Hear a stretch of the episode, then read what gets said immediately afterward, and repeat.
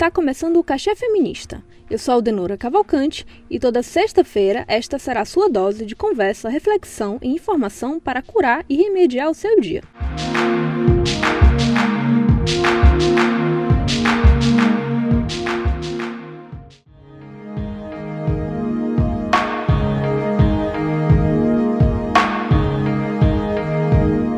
Neste mês, março de 2021, Eduardo Pazuello foi demitido do Ministério da Saúde e a pasta viu a necessidade de convocação do quarto ministro em pouco mais de dois anos do governo Bolsonaro. A médica cardiologista e intensivista Ludmila Rajá começou a ser cotada para assumir a pasta. Ludmila recusou o convite para assumir o ministério, que agora é comandado por Marcelo Queiroga, e por ter sido desejada para o cargo e recusar prontamente a oferta, criticando o governo Bolsonaro, a médica sofreu ataques por meio das redes sociais durante alguns dias. Em entrevista à CNN, a médica afirmou que recebeu ameaças de morte por grupos, aspas, radicais que defendem um discurso da polarização. Fecha aspas declarou ela. O caso de Ludmilla mostra o quanto as mulheres são facilmente subjugadas à condição de serem seus direitos violados quando ganham os holofotes.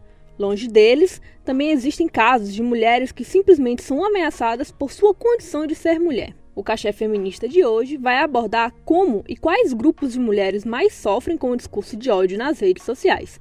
E antes de iniciar o debate, adiantamos que um estudo mostra que mulheres negras são o principal alvo desses ataques. Vem com a gente!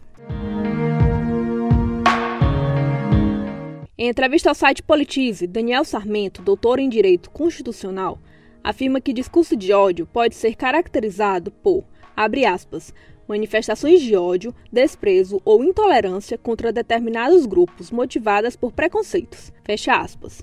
A polarização política, combinada ao uso de redes sociais, tem sido uma mistura fatal no Brasil, principalmente quando o discurso de ódio visto no Twitter, Facebook e Instagram é direcionado às mulheres. O pesquisador brasileiro, PhD em Sociologia, Luiz Valério Trindade, defendeu em sua tese de doutorado um estudo que mostra que mulheres negras são o principal alvo de comentários depreciativos nas redes sociais. Ele analisou mais de 109 páginas de Facebook, 16 mil perfis de usuários e incluiu no levantamento 224 artigos jornalísticos abordando dezenas de casos de racismo nas redes sociais brasileiras entre 2012 e 2016. Luiz Valério também observou que 65% dos usuários que disseminam intolerância racial são homens na faixa de 20 e 25 anos, enquanto que 81% das vítimas de discursos depreciativos nas redes sociais são mulheres negras entre 20 e 35 anos.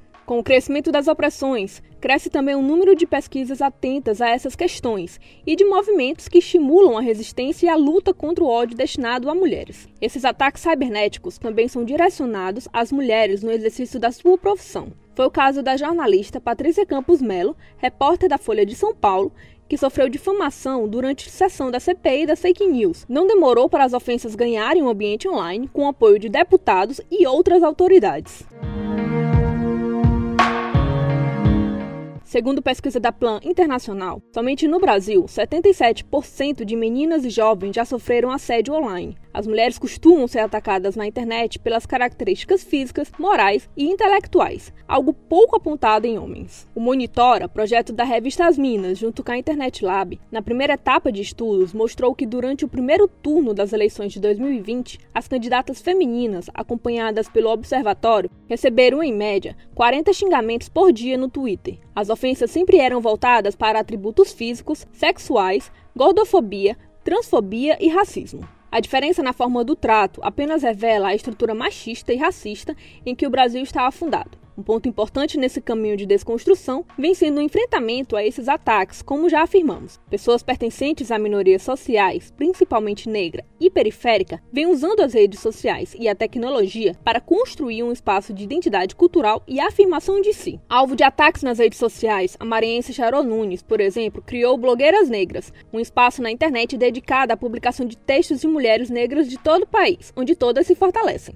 Esse conhecimento do mundo virtual e a busca por ocupar espaços online traz uma diversidade a esse universo e visa quebrar padrões e preconceitos em um espaço que anteriormente era muito ocupado somente por homens brancos.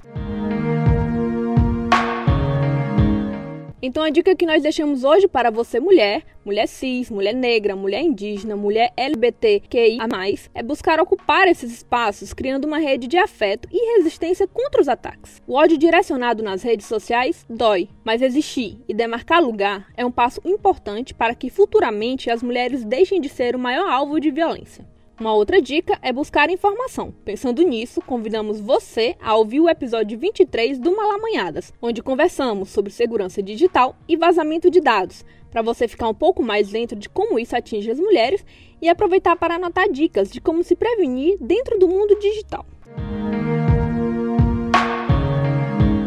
Este episódio foi produzido por Aldenura Cavalcante e Jade Araújo.